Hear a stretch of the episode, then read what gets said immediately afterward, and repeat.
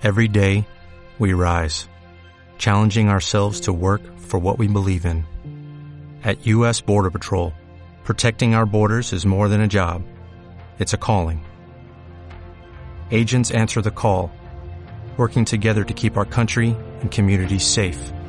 If you are ready for a new mission, join U.S. Border Patrol and go beyond. Learn more at cbp.gov/careers. Los verdaderos héroes se forjan en los campos de batalla. Batalla. Sin embargo, existe otra clase de héroes. Los que se consagran en las canchas, las carreteras y las pistas, donde cada deporte corona sus campeones. La actualidad deportiva de nuestro ejército y de nuestros héroes del deporte en Colombia y el mundo están aquí. El Comando Deportivo. Comando Deportivo. Bienvenidos.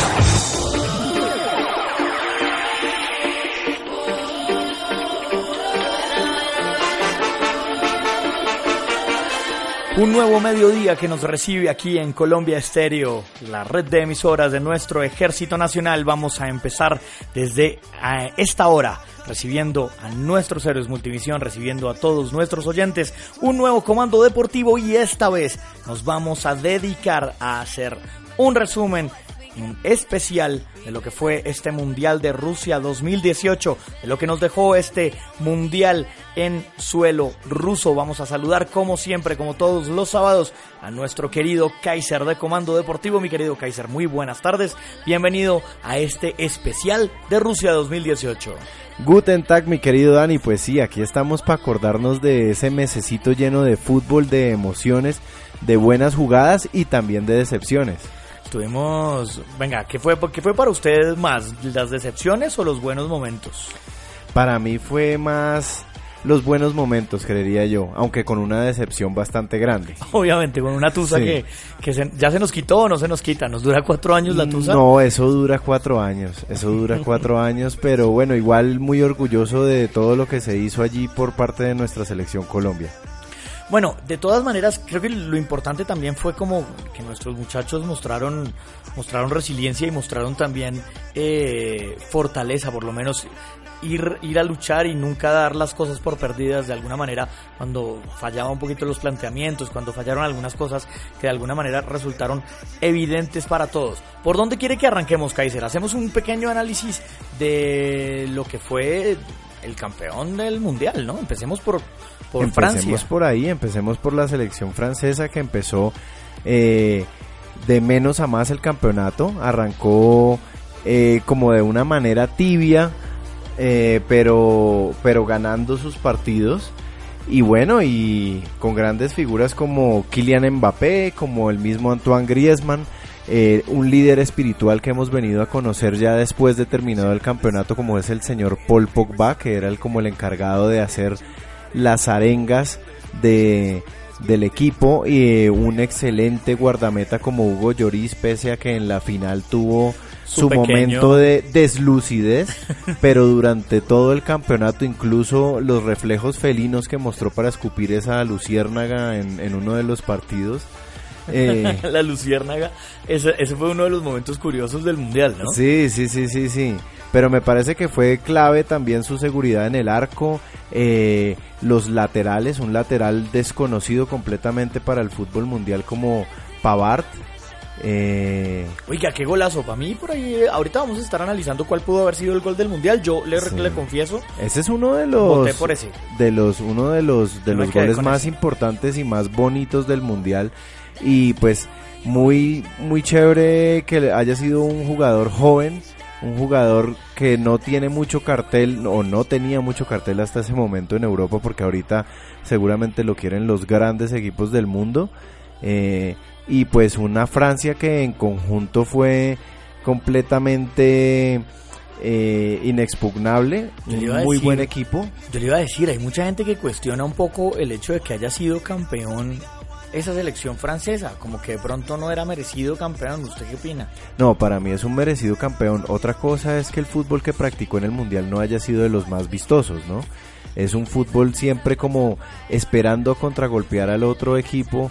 Eh, no, no, no los vi como buscando al, al, al, equipo rival, pero igual en su juego fueron los mejores eh, y con una nómina bastante, bastante buena y un equipo joven que para mí demostró bastante madurez dentro del campo. Y que demostró además que era el más caro, la nómina más cara del mundial, que demostró por qué, ¿no?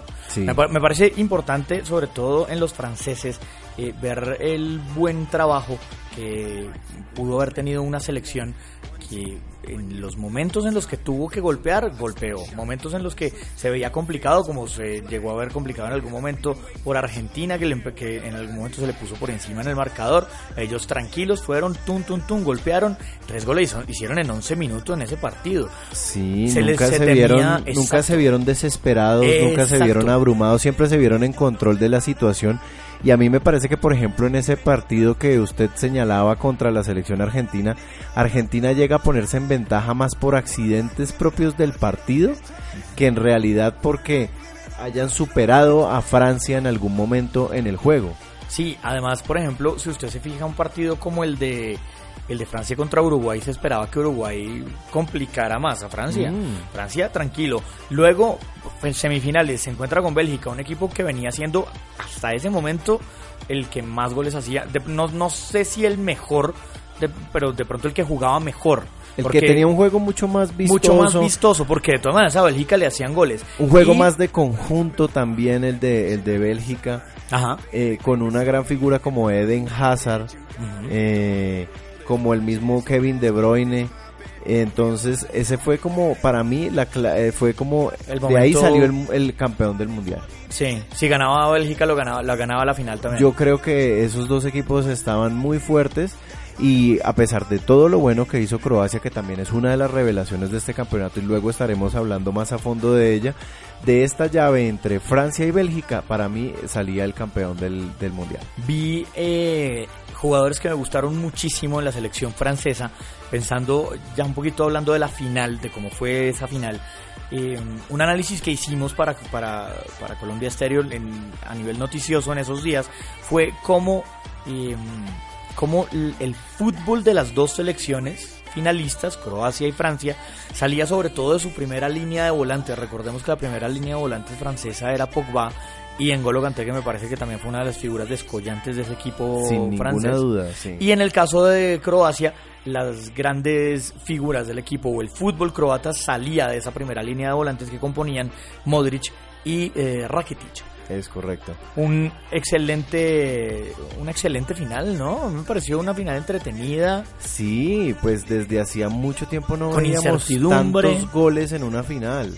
Pero ¿sabe qué? Yo sí creo que nunca vimos en, en riesgo el título francés durante la final. No, no, pero para mí fue una final que me pareció emocionante, no solo por el simple hecho de, de, los goles también, sino porque se vio que los dos equipos arriesgaron, eh, se vio un fútbol en el cual hubo errores, eh, que se atrevieron de cierta manera, porque las finales pasadas por ejemplo, por citar la más cercana, la de Brasil 2014 fue un juego supremamente táctico que se definió en 120 minutos y con un solo gol. Y con un error de marca. Exactamente, pero los equipos salían a estudiarse, a, a cumplir a rajatabla esa, esa táctica que los entrenadores seguramente ponían en el camarino.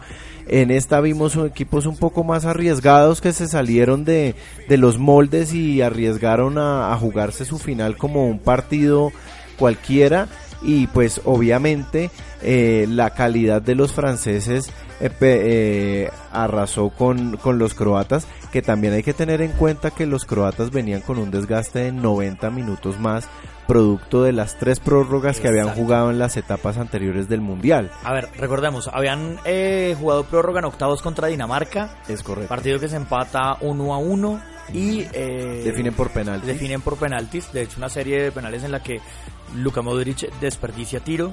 Eh, figurota Casper Schmeichel, hijo del legendario Peter Schmeichel. Así es. Eh, el gran danés, como le decían al, al gran Peter Schmeichel, campeón, campeón de la Eurocopa del 92 con Dinamarca y campeón de, de la Champions del 99 con el Manchester United, ¿no? Sí, señor. El hijo es el arquero de Dinamarca y fue también uno de los grandes arqueros en este mundial. Eh, después de eso juegan contra Rusia, cuartos de final, anfitriones, 2 a 2. Eh, partido que se va también a penales y pasa.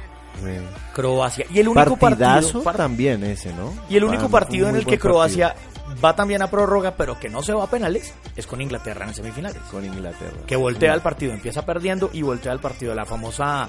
Con eh, ese golazo de Mandzukic. un golazo de Uf, Mandzukic y además la famosa celebración que terminó involucrando a un fotógrafo. fotógrafo salvadoreño Para mí las imágenes más bonitas del mundial, son las que tomó Las ese, que tomó en ese ese fotógrafo. Es verdad, Sí. es uno de los grandes la, momentos la, la emoción de llegar uno a una final. Que nos dejó esta Copa del Mundo. Kaiser, lo invito a que escuchemos un poco cómo fue la celebración de Francia eh, el día que salieron campeones del mundo. Una celebración que tuvo como protagonista al señor Paul Pogba. Incluso estuvo cantando reggaetón y poniendo, poniendo un, poquito de reggaetón. Recordemos que él es muy amigo, muy Juan pana Guillermo Cuadrado. de Juan Guillermo Cuadrado. Escuchemos la celebración de la selección francesa. Lo habían conseguido.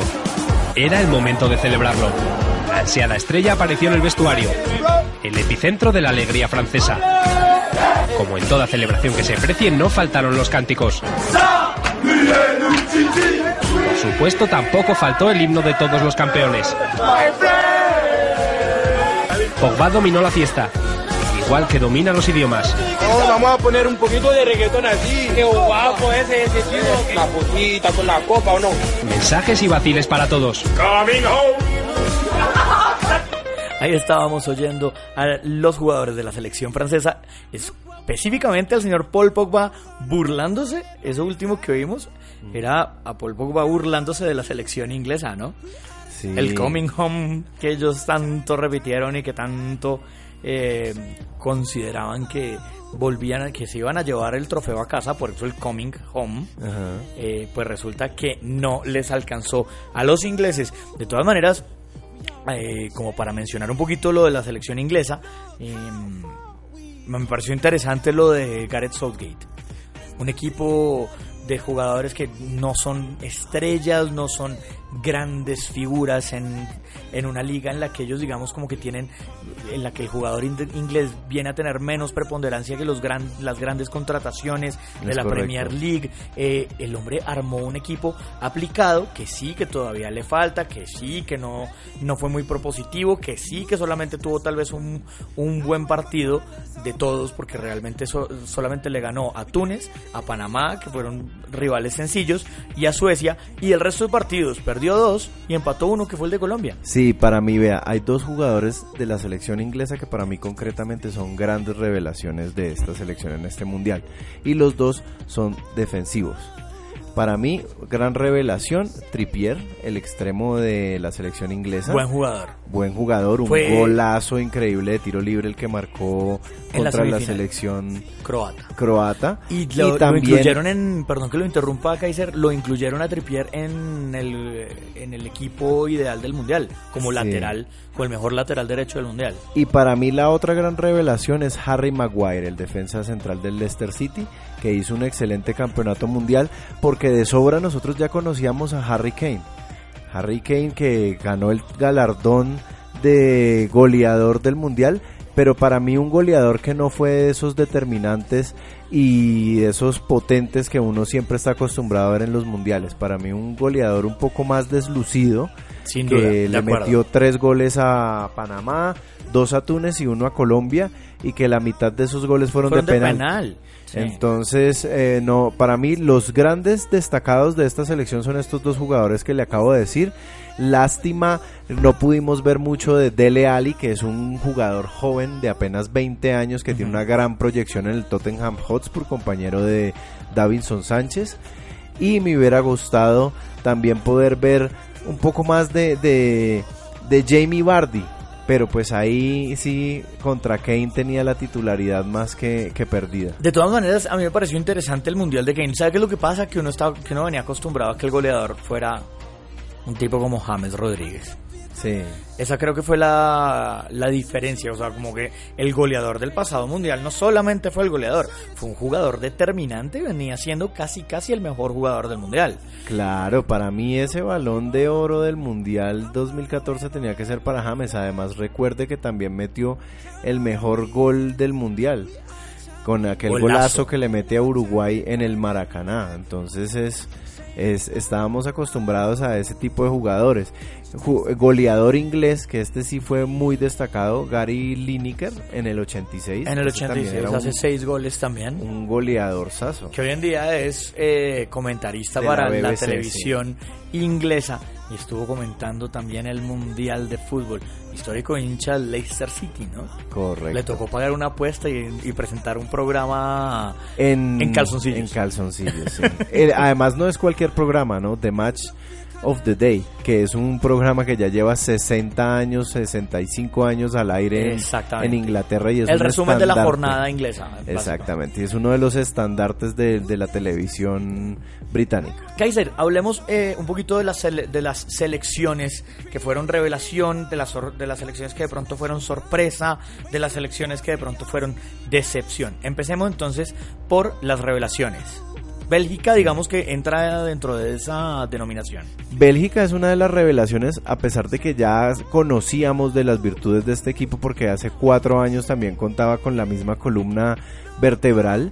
Eh, en el 2014 no tuvieron, no tuvieron un buen desempeño, pero en este mundial ya con sus jugadores más maduros, bajo la conducción de un excelente técnico también como lo es el español Roberto Martínez, eh, llegaron hasta las semifinales y, y hicieron un excelente mundial. Para mí, el fútbol más vistoso, sin ninguna duda, de este mundial lo puso Bélgica. Croacia, otra de las grandes revelaciones, digamos, eh, yo a Croacia lo ponía pasando octavos, pronto a cuartos, pero, pero yo no lo ponía nunca en la final del Mundial antes de arrancar el torneo. ¿no? El- ¿cómo, cómo lo vio a este equipo croata, Kaiser? A mí me encantó también el equipo croata, eh, liderado por Luka Modric, eh, con un punta de lanza bastante hábil como lo es Mario Mandzukic. Eh, me gustó mucho también el, el papel de Rakitic en el centro del campo. Eh, Rebic, aquel extremo que le hace el primer gol a Argentina. Con el fallo de Caballero. Sí. Exactamente. Eh, en conjunto un equipo bien, bien trabajado eh, y muy, muy sólido para mí mentalmente. También, sí, un, digamos resiliente, ¿no? Un equipo que Sí. ante las adversidades se recuperaba, crecía. eh, nunca se dio por muerto, eh, estuvo perdiendo contra Rusia, estuvo perdiendo contra Inglaterra y se repuso. Fue un equipo eh, con mucha, muchos jugadores interesantísimos. Este, la- el lateral, Vida, Sí, no, es defensa central. ese es defensa central. Sí. Y, eh, bueno, uno de los jugadores que también... Barsálico era el lateral que era del Atlético Eh, de Madrid. Barsálico, que lo estaba, lo estaba confundiendo. El jugador del Atlético de Madrid. Un interesante jugador para ir viendo hacia futuro también este señor Vida que juega en el Besiktas de Turquía. Oiga, eh, ¿sabe que me gustó mucho también de la selección? O, o más bien, le cuento, ¿sabe qué me pareció? Yo pensaba que Croacia iba a salir segunda de grupo por detrás de Argentina. Mm. Y que le iba a tocar enfrentarse con Francia en octavos. Resulta que lo- el, el partido que yo partido pensaba que era octavos, En la final. pues señor, fue la final. Porque claro, Francia salía primera del grupo C, donde estaba, donde estaba la selección de Perú, la selección de Australia y la selección de Dinamarca. Una de las cosas interesantes que vimos entonces, además de estas revelaciones, Bélgica y Croacia. Digamos que las otras eh, selecciones que nos sorprendieron un poco, más bien fueron no tanto por ser revelaciones, por mostrar un gran juego, por ser o por llegar lejos, como el caso de Bélgica y Croacia, sino selecciones por las que no apostábamos mucho y les fue bien. Sí. Japón, por ejemplo, Japón nadie Suecia, esperaba que llegara a segunda a segunda ronda. Arranca ganándole a Colombia en aquel extraño partido en el cual eh, Carlitos Sánchez tiene el infortunio de, de propiciar un penalti y su expulsión arrancando el partido solamente a los tres minutos. infortunio o equivocación, Kaiser. Para mí un poco de las dos cosas, porque es producto de el error de su compañero en aquel pelotazo largo y también que él tenía que tomar una decisión en centésimas de segundo, la que tomó no fue la, la mejor, pero luego ya los japoneses van y consiguen medianamente su clasificación contra Senegal, luego el resultado entre Colombia y Senegal también los favorece, pero mire que contra los belgas se juegan un gran partido. Uno de los grandes partidos del mundial, ¿no? Sí, para mí uno de los, de los más entretenidos, uno de los mejores partidos y llegan a ponerse en ventaja por dos goles. Y mire que en algún momento nosotros, eh, yo creo que en Colombia de pronto subestimamos un poco a Japón, pegamos un poquito de soberbios y eh, acabamos, es decir, a Japón acabó demostrando que la victoria contra Colombia no había sido un accidente, o sea que tenían con qué complicar a más de un equipo. Fue un interesante mundial el de los japoneses. Eh, continuemos hablando de, otras selecciones, Kaiser, que también nos dieron una, por lo menos, eh, rompieron un poquito con los esquemas y con lo que se pensaba que iba a suceder. Suecia puede ser uno de ellos, Rusia me parece que es una sorpresa del mundial, ¿no? Sí, de los anfitriones nadie esperaba mucho.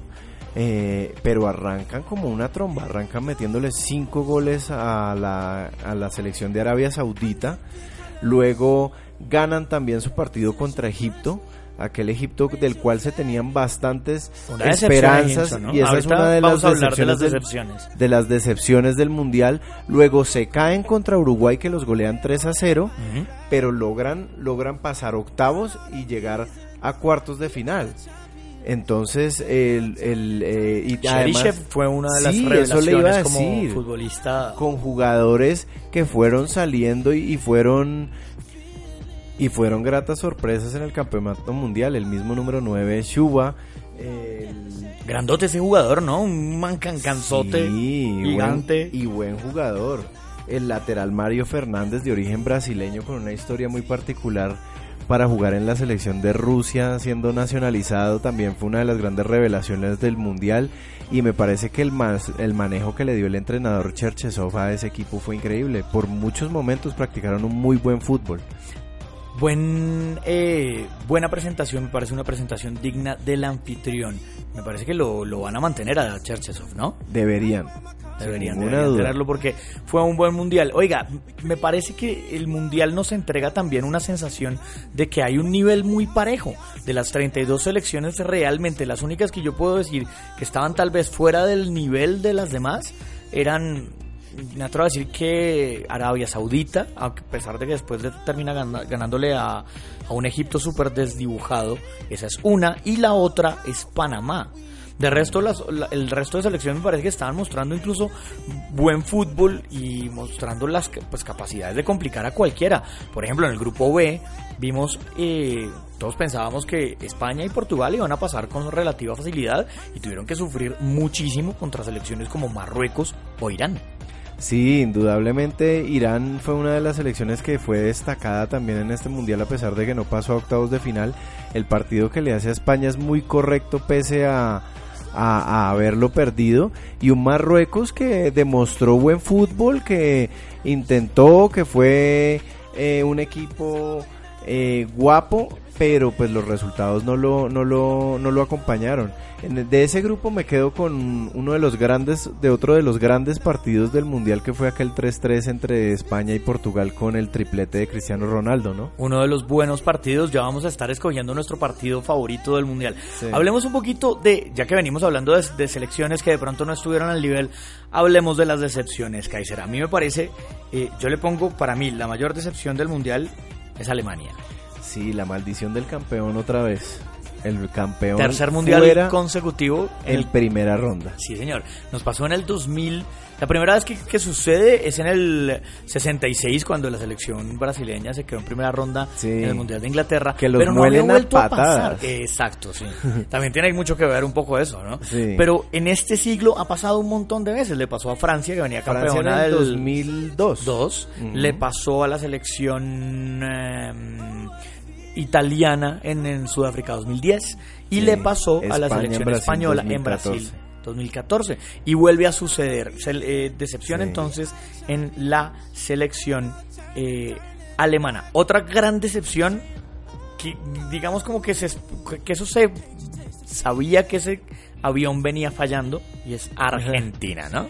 Sí, Argentina sin ninguna duda eh, una de las más grandes decepciones del mundial porque todo el mundo tenía la expectativa de ver este como el mundial de Messi, ¿no? Porque tiene ya la madurez suficiente para para, para haber triunfado en el mundial. Y haber tirado el carro. Exactamente, pero pues no, no, vimos que mm, los problemas de Argentina, aparte de pasar por lo futbolístico, también pasaron por lo personal, porque se, después ya de que ha terminado el mundial, ese equipo, ¿no? Después de que ya ha terminado el mundial, eh, se ha visto que no había feeling entre los jugadores, entre Messi y el entrenador, eh, muchas cosas que nunca vamos a saber o sabremos después de varios años pasaron dentro de ese vestuario.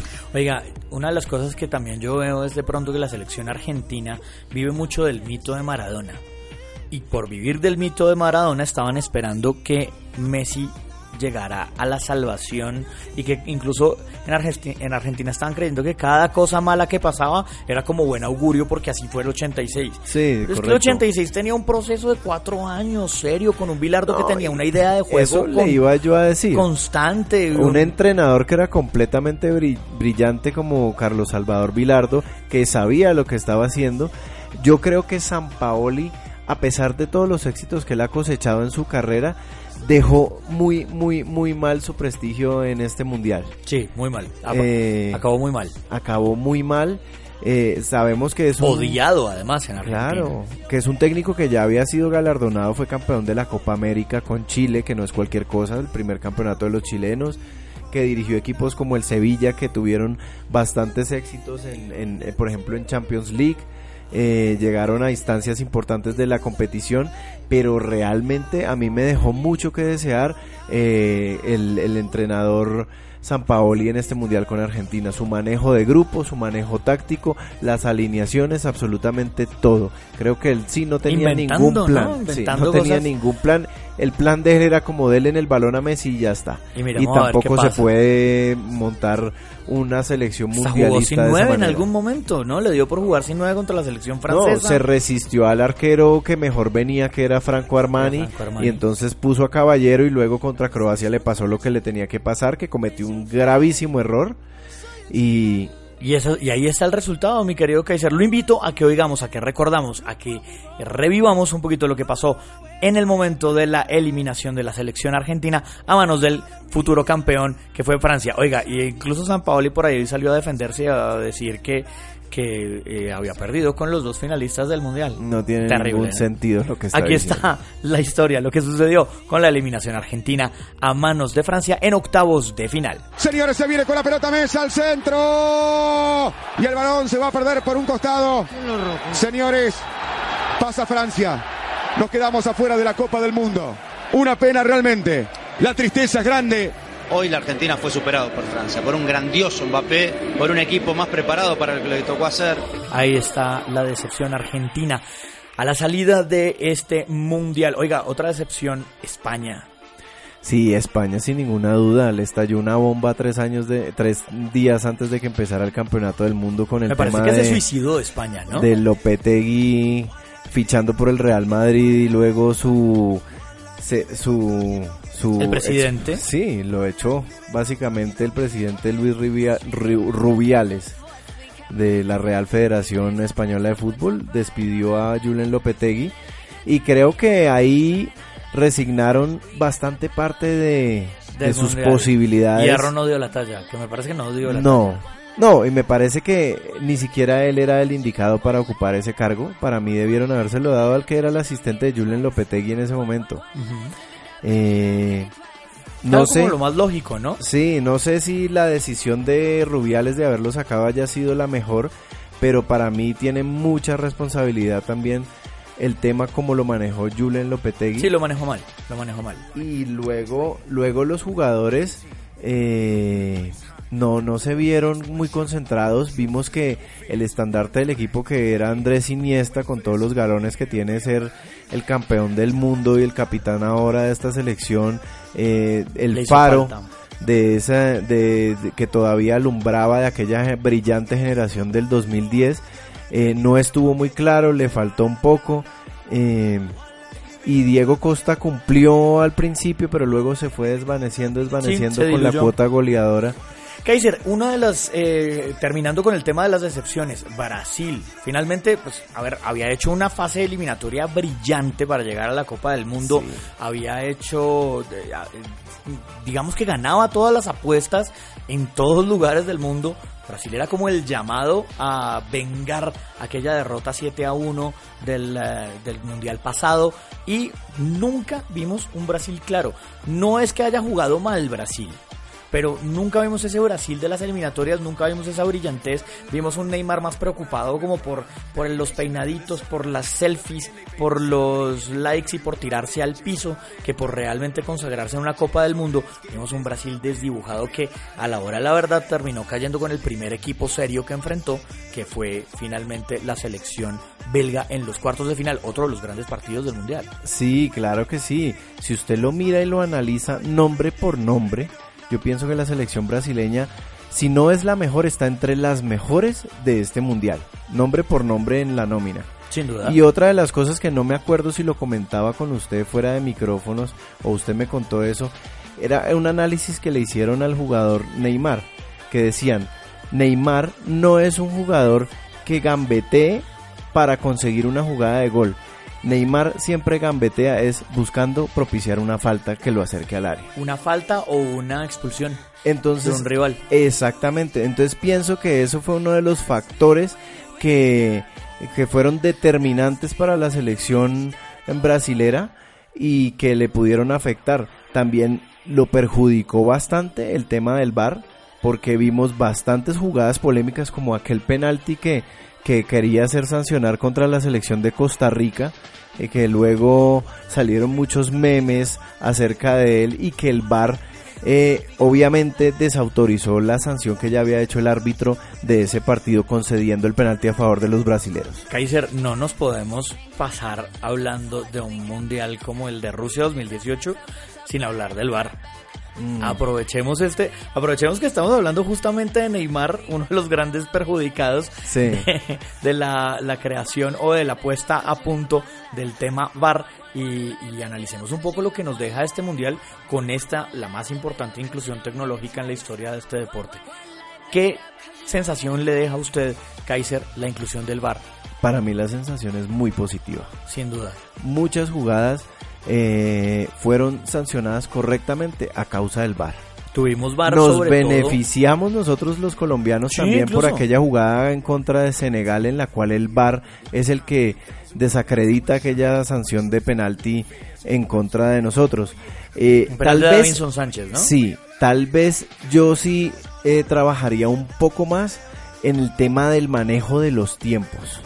Porque me parece Que sea más inmediato, que no se demore tanto que la en, decisión. en algunos momentos se demoraron los, los árbitros que estaban en cabina o el mismo árbitro central del compromiso en solicitar la ayuda y el asesoramiento del VAR. O en señalar, digamos, una. to- tomar una decisión de pronto. Exactamente. Me parece sobre todo que se demoraban en consultar. Que el árbitro central del partido tomaba una decisión y se demoraban mucho como en convencerlo de que fuera y mirara la, la jugada y mientras tanto pasa, pasa tiempo. Es correcto, incluso en algunos yo vi que llegaron a cambiar de jugada y paraban ya la jugada, la segunda jugada que iba en curso para revisar el VAR. Sí, Entonces era. eso, eso le quitaba así un poco de ritmo a los partidos, pero en general a mí el manejo me pareció muy bueno y me parece que incluso para la mentalidad de los jugadores va a ser muy bueno porque ellos no van a tratar de buscar desequilibrar por ese lado, sino que ya saben que hay bastantes ojos sobre ellos, que hay bastantes cámaras mirando todo lo que están haciendo y que no la van a ganar así tan fácil. Volviendo al tema Neymar, Kaiser, me acuerdo de una jugada en los octavos, perdón, en los cuartos de final del partido en el que Brasil sale eliminada con Bélgica, que Neymar se tira en el área, una de las suyas, una de las típicas. Y el hombre, a sabiendas del bar y a sabiendas de que no le compraron, se levanta rapidito y dice, no, no, no, sigamos jugando. Claro, claro, sigamos jugando porque ya tenía amarilla. Sí. Si le ponían bar, le decían como, bueno, papita, te vas expulsado Sí, porque sí, es que no te aguantamos más. Eh, una de las situaciones entonces que va a ser determinante y un cambio positivo a futuro eh, para este bello deporte que llamamos. Kaiser, hablemos un poquito también de, ya que estamos hablando de la decepción, Neymar, hablemos de la decepción Messi, hablemos de la decepción, esto es curioso, este que lo van a nombrar, el señor Giroud francés, campeón del mundo. ¿Por qué digo que decepción? Porque, hombre, el tipo era el 9 de la selección. No hizo un Funcionaba como 9 y no hizo un tiro al arco. No. No hizo un solo tiro al arco en siete partidos de la selección francesa. Ya Messi lo habíamos tocado un poquito lo que había pasado, lo, que le faltó a Messi, y lo vimos como desconectado del equipo, pero eh, también es importante ver lo que pasó con, con, Giroud y con otros jugadores que de alguna manera, más que decepcionarnos por mal juego, nos decepcionaron, nos dejaron esperando un poquito más a causa de sus lesiones. El caso de pronto de Cavani, que venía haciendo un muy buen mundial y Uruguay lo pierde justo para el partido contra Francia. Claro, supremamente desafortunado porque en los octavos de final fue el autor de los dos goles que metieron a Uruguay contra Portugal. Sí, señor. Mohamed Salah, otra de los jugadores que... nos hizo falta ver. Claro, recordemos que en la final de la Champions League tuvo aquel, aquella jugada con desenlace fatal para él con Sergio Ramos, en el cual se lesiona el hombro y llegó llegó muy justo para el mundial no sé si lo hubiera podido utilizar Cooper en el en el primer partido contra los uruguayos pero sin ninguna duda luego en los otros dos partidos que jugó no no no marcó la diferencia y no no fue ese jugador fundamental que todos estábamos esperando y al que le vimos una gran temporada en Europa porque eso sí eh, de los mejores de, de, la temporada Del primer semestre. Y el otro jugador, eh, Kaiser, y creo que aprovechamos para hablar de Colombia, que lo no hemos tocado el tema eh, Colombia de pronto por ser un poquito espinoso, es justamente la lesión de James Rodríguez, que lo aleja un poco y que de alguna manera también nos condiciona, sobre todo para el famoso partido contra Inglaterra, Kaiser. Sí, desafortunada la lesión. Desde antes del debut del Mundial ya veníamos con el tema James Rodríguez, que existía de pronto una una sobrecarga muscular del jugador, el primer partido no entró como titular contra los japoneses, luego salió en el segundo tiempo, si no estoy mal, a tratar de revertir esa situación adversa que se presentaba para los nuestros. Cuando jugó bien, cuando jugó bien en, en, en, en el 100% de sus condiciones se jugó un partidazo contra Polonia, aquel 3-0 que para mí también es uno de los mejores partidos que vimos en el Mundial. Buen partido, fue independientemente de que hayamos ganado, de que seamos nosotros, de que fuera nuestra selección, fue uno de los buenos partidos que vimos bien jugados, una selección Colombia que ahí demostró que hubiera podido estar para un poquito más si hubiera tenido a sus jugadores en su punto. Y además de los errores, digamos, de planteamiento que ya habíamos discutido en otras situaciones que de pronto es un poquito lo que pasa contra Inglaterra, ¿no? Y donde emerge, por supuesto, nuestra más grande figura, que es Jerry Mina. Sí, así es. Jerry Mina que consiguió un récord importante en este mundial, ¿no? Que es desde 1990 con el señor Andreas Breme, ninguno de los defensas eh, había conseguido tres goles en un mismo mundial. Defensa central, además. Sí. Y Jerry Mina. Los tres de cabeza. Jerry Mina que no empezó como titular en la selección Colombia porque recordemos que aquella pareja de centrales contra Japón era Davinson Sánchez y Oscar Murillo. Otro de los errores de planteamiento. Entró, entró Jerry y pues fue sin ninguna duda la gran figura de esta selección Colombia. Una uno de los puntos altos de nuestra selección, uno de los puntos altos de nuestro mundial, digamos que nos deja un saborcito agridulce, pero de todas maneras tuvimos uno que otro momento para celebrar gracias a Jerry Mina y le voy a traer el que yo considero que es el momento más emocionante de nuestra selección en este Mundial de Rusia 2018, por supuesto a cargo de nuestro gran Jerry Mina. el centro de cuadrado al área, Mina gigante colombiano. ¿Qué quieres que te diga? Estaba como Juanes y cantaba a Dios le pido. Me puse una camisa negra, me enamoré, quise volverte a ver. Apareció Shakira y me dijo, estoy aquí, ciego y sordo mudo, pies descalzos, sueños blancos y fue inevitable tras haber sudado la gota fría. Colombia, Colombia empata el partido, señores. El gigante Jerry Mina le da la igualdad al equipo cafetero.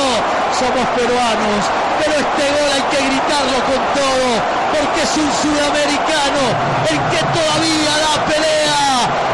Colombia empata el partido, señores, sobre el final, cuando no queda nada epílogo de los descuentos.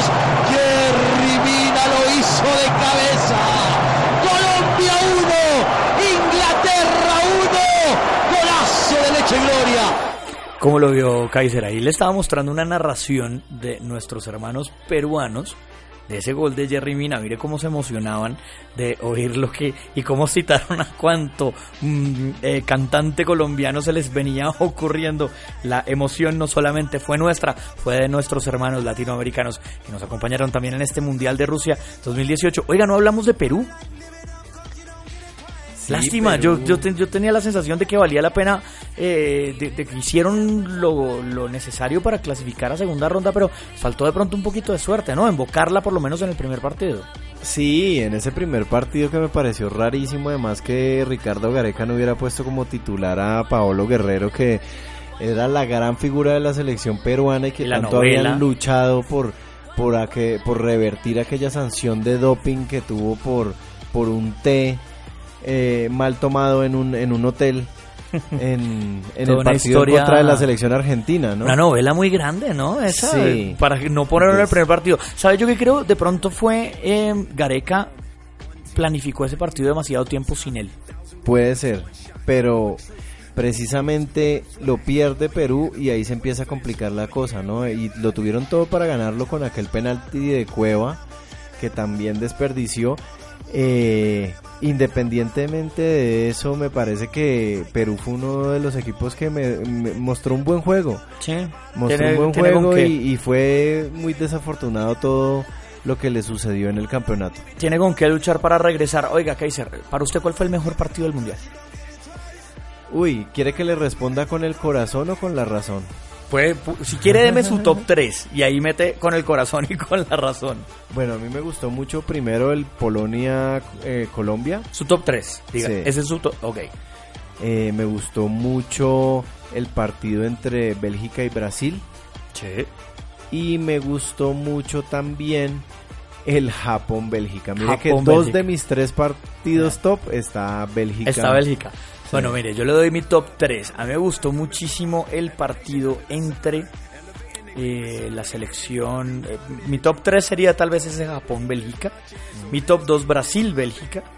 Y mi top 1 fue eh, Francia-Bélgica. Para mí el mejor partido del Mundial fue la semifinal entre franceses y belgas. Y le dejo un bonus track. La final. No, el Alemania-México. Uy, eso es un partidazo. Eso fue un partidazo. En el primer tiempo, el primer tiempo fue brillante de los dirigidos por el profesor Juan Carlos Osorio. Venga, a ver si yo tengo un bonus track. Eh, puede ser el Portugal-España de primera ronda.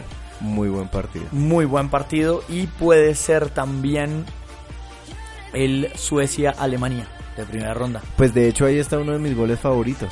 Uy, golazo de, del Tony Cross. De lo poquito que nos mostró Alemania, ¿no? Sí.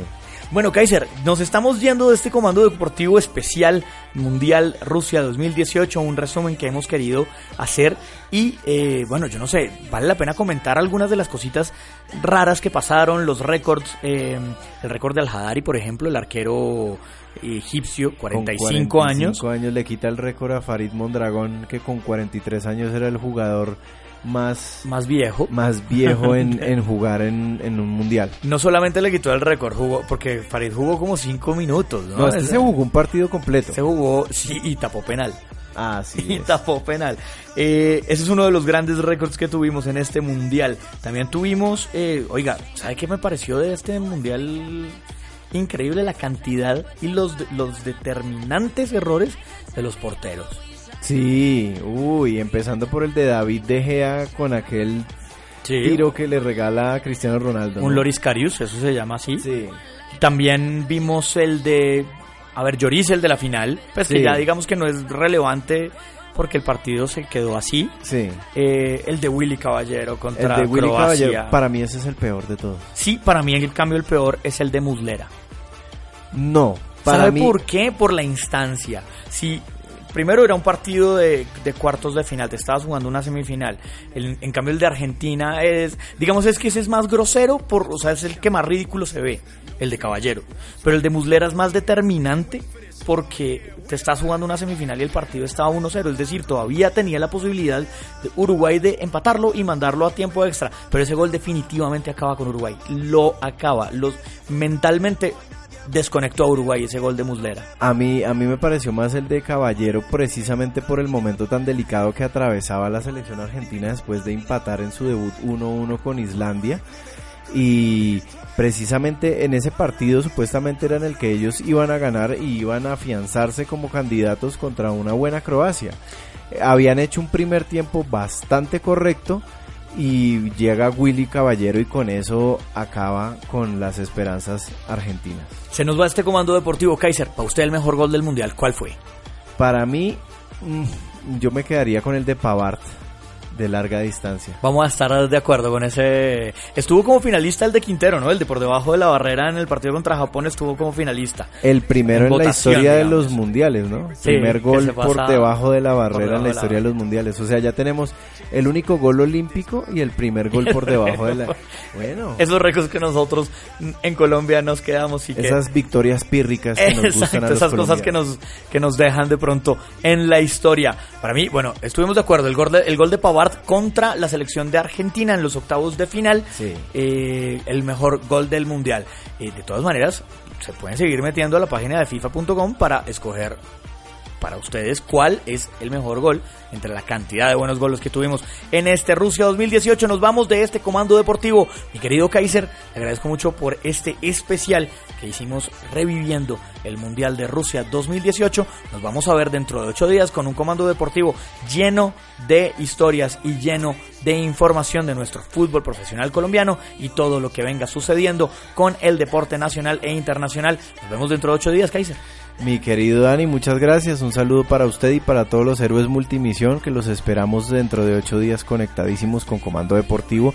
Y saludamos a la queridísima Cris Durán con Así se goza la salsa. Ya viene, así se goza la salsa. Nos vemos dentro de ocho días aquí en Colombia Estéreo, la red de emisoras de nuestro Ejército Nacional.